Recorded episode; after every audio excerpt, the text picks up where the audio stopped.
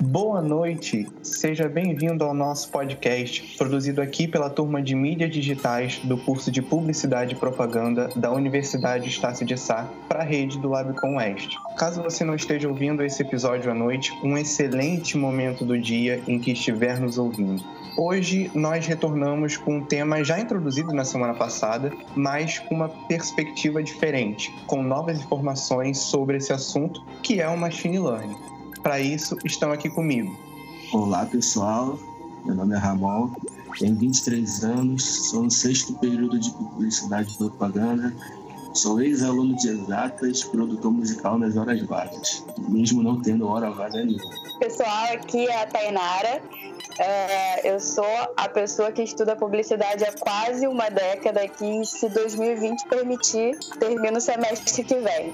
Olá, pessoal. Me chamo Raquel, tenho 22 anos. Sou a pessoa que está muito amedrontada com esse assunto, mas mesmo assim não tem para onde fugir, pois trabalho com redes sociais. Então é uma cadeia eterna. E eu sou Daniel Matheus, tenho 20 anos, também sou do sexto período e eu sou aquele cara que gosta de tomar spoiler para nunca perder uma referência em um filme. E o assunto de hoje desse podcast é Machine Learning, quem ensina as máquinas. Fica aí com a gente. Podcast Machine Learning.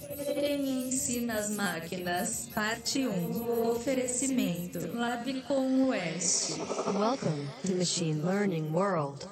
Bom, nesse podcast a gente volta a rever sobre a temática do machine learning. Mas, em linhas gerais, o que seria o machine learning? Olá, pessoal! Como já explicamos em nosso jornal Desgracional, que eu sou a âncora principal, e se você ainda não viu, ele está disponível no YouTube, no canal do Labicom. Deixaremos o link na descrição. Assista! Então, para saber o que é machine learning, é um campo de estudo focado em reconhecer padrões de dados e inteligência artificial, aplicado através de máquinas ele é utilizado para melhorar processos, serviços e produtos. É, machine learning é uma coisa muito interessante porque ele me lembra muito coisas do nosso cotidiano, como por exemplo Gillette, Yakult, que são marcas que viraram sinônimo de produto. Quando a gente pensa em machine learning, a gente acaba associando ao serviço ou produto final, que são os códigos, os algoritmos, é, os processamentos, mas na verdade o machine learning é uma ciência das ciências da computação, quem sabe até da tecnologia da informação, ele é uma ciência que está por trás de tudo isso. Está por trás de pensar em como tornar as máquinas mais inteligentes, por trás de pensar em como os algoritmos devem ser construídos, como eles devem ser é, auto-reescritos. Todas essas questões de estudo do machine learning, na verdade, dão nome ao produto final, porque ele na verdade é uma ciência. Vocês já tinham se ligado nisso? Sim. É, isso é uma coisa muito louca, porque, é, na verdade, a gente vive cercado por machine learning sem sequer se ligar que esse é um, um tema que ele está bastante envolvido nas coisas ao nosso redor. É, machine learning ele acaba sendo associado por várias vezes com a inteligência artificial. É, se você for buscar pesquisar na internet, por exemplo, nesse momento, sobre o que é machine learning, por várias vezes você vai ver ele sendo descrito como uma ramificação do, da inteligência artificial ou ele vai ser descrito como um subgrupo da inteligência artificial. E tem porquê. É, tecnicamente, se você for parar para pensar que o machine learning torna as máquinas mais inteligentes, e essa é uma inteligência artificial, logo machine learning tem a ver com inteligência artificial, mas não é exatamente assim. Sendo assim, qual seria a diferença entre o machine learning e a inteligência artificial? É, bom, a inteligência artificial é a capacidade de, do que o computador tem de desenvolver as atividades humanas. E o machine learning é uma das técnicas para se chegar a uma inteligência artificial. Ou seja, inteligência artificial é um conceito, é algo concreto. Machine learning é apenas uma técnica de ensino para computadores. Imagine só, uma casa. Uma casa é algo literalmente concreto, né? Se você associar a casa ao conceito de inteligência artificial, você pode associar machine learning a uma das técnicas para se construir uma casa, como, por exemplo, a engenharia ou a arquitetura. Ou seja, inteligência artificial está para uma casa ou alguma construção, assim como machine learning está para engenharia e arquitetura. É, então, eu, eu acho essa analogia sensacional, porque pensar em casa e pensar em inteligência me leva para uma outra ideia. A internet das coisas, né, o IoT, que é a sigla em inglês, virou uma chave na minha cabeça ultimamente. Vocês já se ligaram na quantidade de coisas ao nosso redor que ganharam o prefixo smart? É, a gente tem smart TVs, smartphones, é, smartwares, que em tradução livre seriam vestimentas inteligentes, é, smart houses, smart cities, é, que é uma discussão, inclusive, em políticas públicas, de se ter cidades mais inteligentes e cidades mais integradas. Você já tinha se ligado na quantidade de coisas ao nosso redor que ganham o prefixo inteligente? Sim, a cada dia é mais comum, né? A gente ter mais contatos ainda com mais máquinas. É, essa semana mesmo eu estava pensando em adquirir uma secretária eletrônica, né? Que ela, não vou citar a marca aqui, mas e como pode, tipo, a gente ser tão dependente a essas novas tecnologias, assim, né? É uma coisa tão normal que a gente só, tipo, gostaria de ter ela para notar um, um compromisso ou um alarme, ou até pedir uma comida para mim. É, como pode a gente se tornar tão dependente de coisas que nós mesmos podemos fazer, não é mesmo? Isso, isso, é, isso é uma boa discussão, na verdade. É, isso acaba gerando uma dependência de artefatos tecnológicos e, e, talvez o pior perigo da dependência nem seja o vício, mas seja a, entre aspas, a atrofia. É, esse, esse não é o, o momento para discutir assuntos de ciência, mas se você for pegar teorias evolucionistas, por exemplo, como o Lamarckismo, você tem leis do uso e desuso, é, onde aquilo que você estimula se desenvolve e aquilo que você não estimula não se desenvolve. E, e o risco para a sociedade sobre essa dependência que você mencionou é justamente capacitar máquinas para tomar atitudes ou desempenhar funções que deveriam ser nossas e nos tornarmos cada vez mais incapazes de tomar essas atitudes ou desempenhar essas funções. Isso é bem louco de, de se pensar. Essa questão do, da inteligência artificial e do machine learning e sobre essa infinidade de coisas é, que ganharam o prefixo smart e se tornaram inteligências, é, se a gente puder dizer assim, é, me fez pensar numa coisa. Eu, às vezes, sou meio grego, então eu do nada começo a pensar em sofisma e retórica grega, então não se espantem, é assim que meu cérebro funciona às vezes. É, eu fiquei pensando, se a gente vive cercado por inteligências e essas inteligências são artificiais, se há uma relação com inteligência artificial e machine learning. A gente vive cercado por machine learning? Essa pergunta eu faço para vocês. O que vocês acham? Sim, eu acredito que lá atrás, quando a gente começou a, pensar sobre inteligência artificial, a gente tinha uma ideia assim que as máquinas tomariam, né, o, é, é, tomariam o lugar dos seres humanos e começariam a desempenhar todas as nossas atividades, né? Enfim, tinha até alguns cenários meio apocalípticos em relação a essa, essa ideia.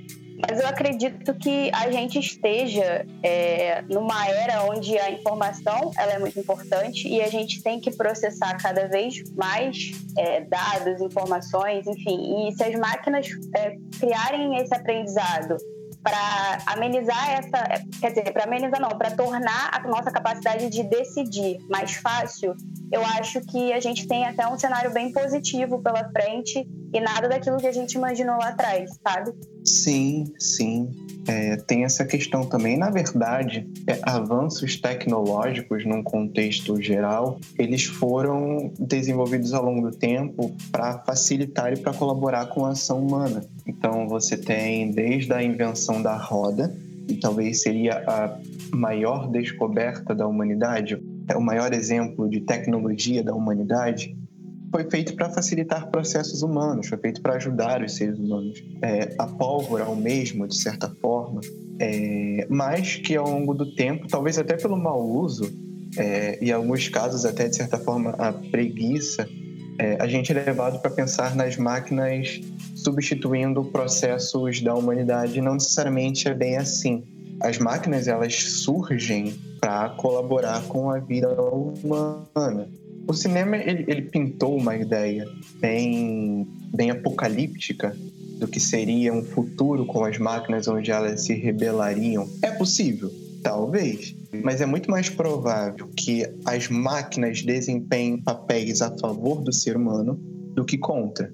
Tem essa questão. Sobre essa ideia do machine learning ao nosso redor, isso me faz pensar de novo nas questões como a internet das coisas é, e nos smart things que a gente tem ao nosso redor e na infinidade de informações e dados que eles criam tanto ao nosso respeito quanto de si próprio. Então, dados a respeito do nosso uso, dados a respeito das próprias atualizações do sistema, das suas otimizações. É, e essa é uma temática que bate bem é, de frente com o machine learning. Porque, na verdade, se a gente for parar para pensar, o machine learning ele é o glacê do bolo. É bonito, tem quem goste, existe uma utilidade para isso, mas o glacê não é o bolo. Se a gente for parar para pensar, de fato, o o, bolo seria os dados. Mas para entrar nessa discussão, primeiramente a gente precisa saber o que são dados. Bom, a gente pode pensar no dado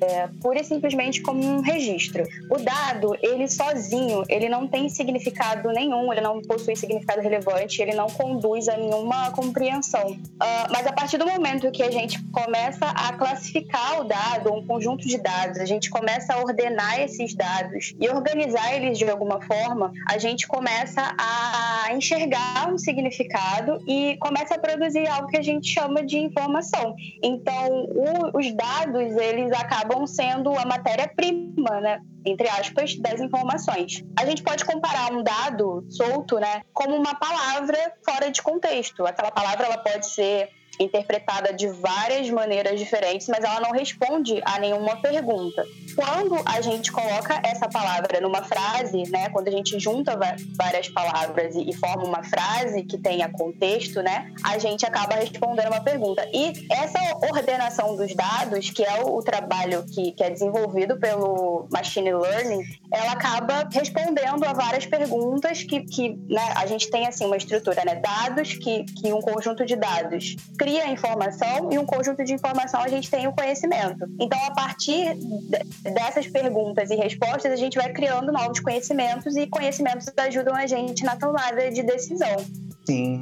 O machine learning, na verdade, nós poderíamos compará-lo a uma ferramenta de mineração. A grande questão do caso, na verdade, seriam os dados. É, fazendo uma pequena analogia, existiriam dados sem machine learning, mas provavelmente não existiria machine learning sem dados. É, e essa é uma temática, é, saber sobre dados, conhecer sobre dados e ter domínio sobre isso, é uma temática que entrou bastante em voga na última década, é, em especial nos últimos cinco anos, desde o grande vazamento de dados do Facebook. Vocês lembram disso? Verdade. Foi um marco histórico mesmo. Sim. É... Para quem não lembra, no ano de 2018, se eu não me engano, a Cambridge Analytica foi processada, assim como o Facebook, por vazamento ilícito de dados. É, o que teria acontecido? No ano de 2014, um cientista, na verdade um, um acadêmico da Universidade de Cambridge, que não tem relação com a Cambridge Analytica, é só uma coincidência de nomes, é, teria criado uma espécie de quiz.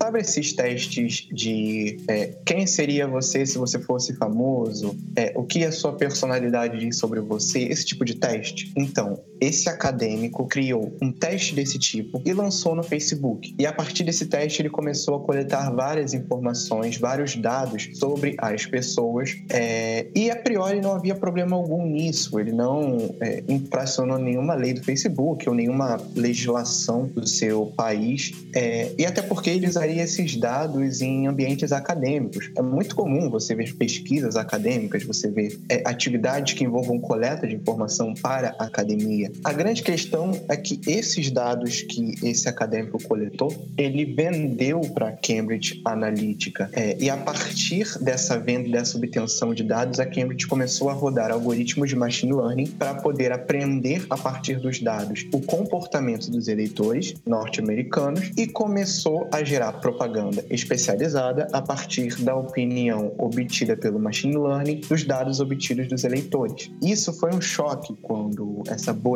finalmente estourou, o que fez inclusive o Mark Zuckerberg, que é o CEO do grupo Facebook, passar por dois dias de depoimento no parlamento americano, porque milhões de pessoas tiveram seus dados vazados erroneamente. E a partir desse evento, a importância dos dados, que já tinha bastante importância, talvez a gente poderia até comparar esse mundo, esse universo dos dados como o novo petróleo, é, a partir desse momento a importância dos dados e do que é feito com os seus dados e de como você os disponibiliza entrou em voga e nunca mais saiu. É, recentemente, é, aqui no Brasil, foi aprovada uma legislação para poder gerir esses dados. Ela ficou conhecida como LGPD, ou Lei Geral de Proteção de Dados, e ela tem por objetivo justamente garantir a propriedade do dono dos dados sobre esses. E é interessante porque isso não está restrito a, a dados gerados pela internet, pelo contrário.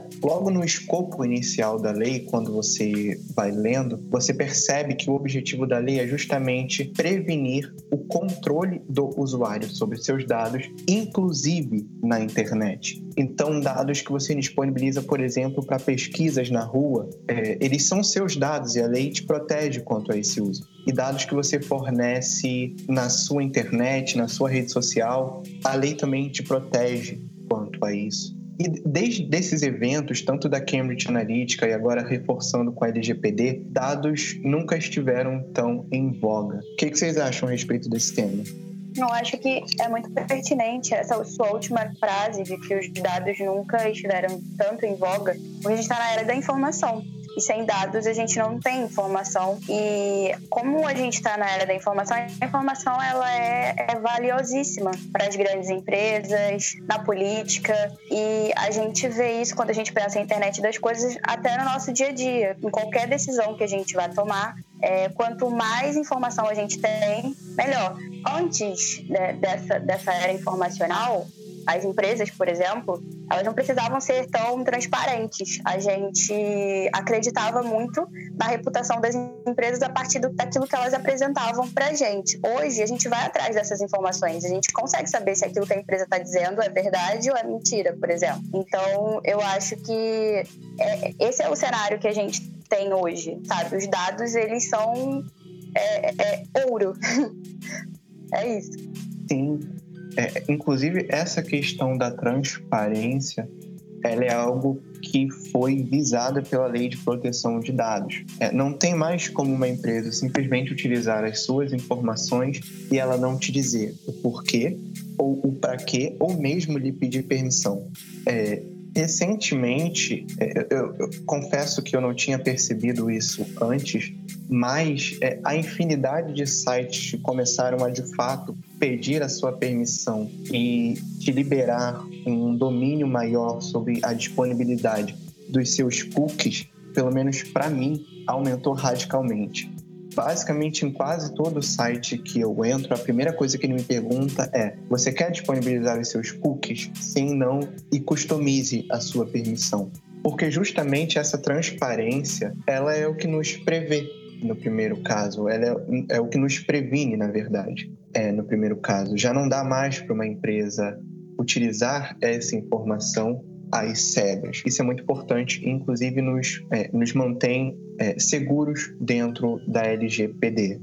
Essa questão do, da disponibilidade dos dados na internet, é, quando você vai ver a LGPD, é, voltando novamente a essa tônica da lei que nos protege, você vai ver que ela parece dar ênfase a três qualidades distintas de dados. São esses dados simples, dados anônimos e dados sensíveis. Vocês sabem o que quer dizer cada uma dessas categorias? Não, nunca nem. Não sabia dessas categorias, assim, poderia explicar melhor.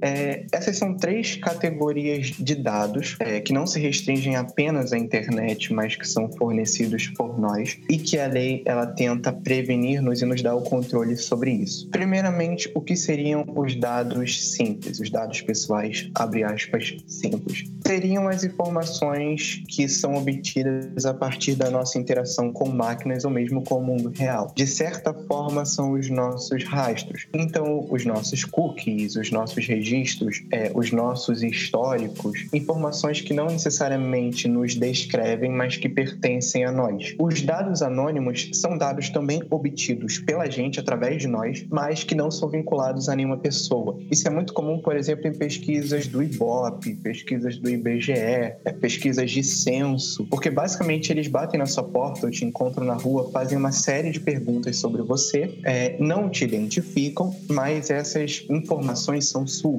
é, por isso elas são chamadas anônimas. Elas pertencem a alguém, mas esse alguém não é identificado. E a última, e talvez mais importante, são os dados sensíveis. Basicamente, essa é a categoria de dados que nos descreve. Então, nosso nome, nossa idade, nosso gênero, nossa raça, é, nosso status civil, nossos gostos, nossas preferências, todas essas informações que nos descrevem entram dentro da categoria categoria de dados sensíveis. É, e, eu estava parando para pensar, esse é o tipo de informação que a gente logo de cara espontaneamente disponibiliza nas nossas redes sociais. Se a gente abre a homepage de quase qualquer um, a primeira coisa que a gente vê é nome, é, data de nascimento ou de aniversário, status civil Foi mal, gente, minha internet caiu. Ah, pensei que fosse aqui em casa. Não, foi minha internet que caiu. Deu pico de luz aqui, minha internet caiu. Minha internet, como ela acabou de voltar, então ela trocou dos dados móveis do Wi-Fi e de novo interrompeu a minha fala. Eu tô tipo sendo censurado aqui, tá ligado? São informações que logo de cara nós disponibilizamos. E, e as marcas, elas percebem que essas informações descrevem tão bem a gente que a segunda maior rede social que nós temos hoje resolveu chamar esse campo de bio, porque é literalmente o, o escopo da nossa vida. É, isso é muito interessante. Vocês já tinham se ligado nisso? Não, nunca tinha reparado. Isso é bem da hora. Tipo, as, as próprias redes sociais perceberam que a gente fala bastante das nossas vidas para eles. Essa é uma questão bem, bem importante para nós, porque ela tanto esbarra em questões mercadológicas como esbarra em questões pessoais. Talvez daí a necessidade de fato você ter uma lei para gerenciar tudo isso. Como é que você disponibiliza tanta informação para programas e para redes sociais sem nenhum tipo de legislação, sem nenhum tipo de controle? Controle seu próprio, porque as informações são suas, e controle legal porque caso você seja é, prejudicado de alguma forma, você se encontra protegido pela lei. É, isso é muito interessante da gente analisar, porque a própria demanda da tecnologia acabou nos estimulando em outras demandas sociais. E por que nós falamos tanto sobre dados se a temática é o machine learning? Porque não há como uma máquina aprender sem a disponibilidade desses dados. Calma, ainda não terminamos. Chegamos ao fim da primeira parte do podcast. Na parte 2, você saberá como as máquinas aprendem e os prós e contras do machine learning. Me desculpem, eu ainda não falo inglês perfeitamente, mas minha amiga americana pode me ajudar. Como se fala machine learning corretamente, amiga? The correct is machine learning. Ok, muito obrigada. You are welcome. Bom, nos vemos na parte 2. Até mais.